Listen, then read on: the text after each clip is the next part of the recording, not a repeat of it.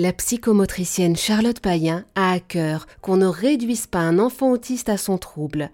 Elle a écrit un livre précieux qui va aider au quotidien, j'en suis persuadée, beaucoup, beaucoup de familles, le livre 50 clés pour aider un enfant autiste paru aux éditions Erol.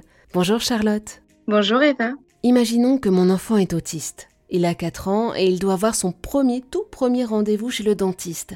Quels sont vos conseils? La première visite chez le dentiste, ça risque de l'irriter sensoriellement, mais également ça lui apporte en fait une situation euh, nouvelle, donc c'est un changement pour lui.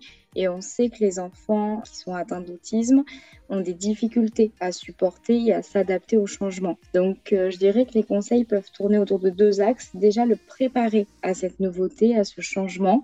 Par exemple, vous pouvez mettre en place un planning visuel avec des photos ou des pictogrammes. Alors soit vous mettez une petite dent dans le planning visuel, comme ça l'enfant il va pouvoir repérer qu'il va chez le dentiste demain ou dans la journée soit l'idéal, c'est d'aller prendre en photo même le cabinet dentaire et comme ça, là, l'enfant, il a encore plus euh, de sens en fait par rapport à la photo.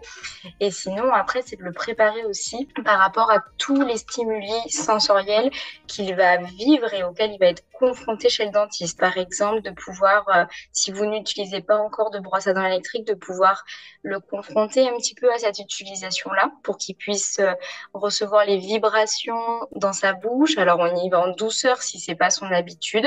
Si vous avez l'habitude, et eh ben vous continuez. Et sinon, on peut mettre la brosse à dents électrique d'abord sur le côté, puis un petit peu au milieu de la bouche.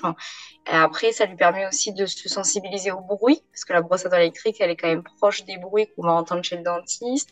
Vous pouvez le faire toucher aussi, euh, par exemple, un masque chirurgical ou des gants que le dentiste, il aura certainement aussi quand il va venir toucher votre enfant. Donc tout ça, voilà, essayez de le faire vivre et de le préparer à la fois au changement, à la nouveauté et à la fois à tout ce qui va hum, vivre au niveau sensoriel, en fait, chez le dentiste. Merci beaucoup, Charlotte Payen, pour tous vos précieux conseils.